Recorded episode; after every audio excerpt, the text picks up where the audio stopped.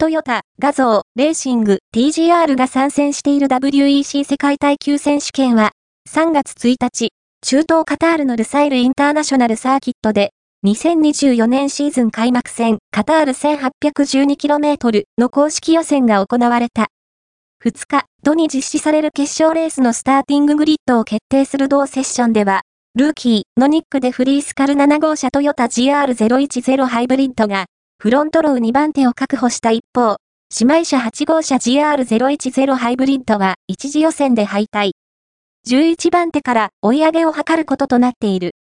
戦前に発表された BOP、バランスオブパフォーマンス性能調整の影響もあり、週始めに行われた公式テスト、プロローグから予選前に設定された3回プラクティスまで、いずれのセッションでも苦戦を強いられてきた TGR の躍進は、今年初めての予選における一つのサプライズだった。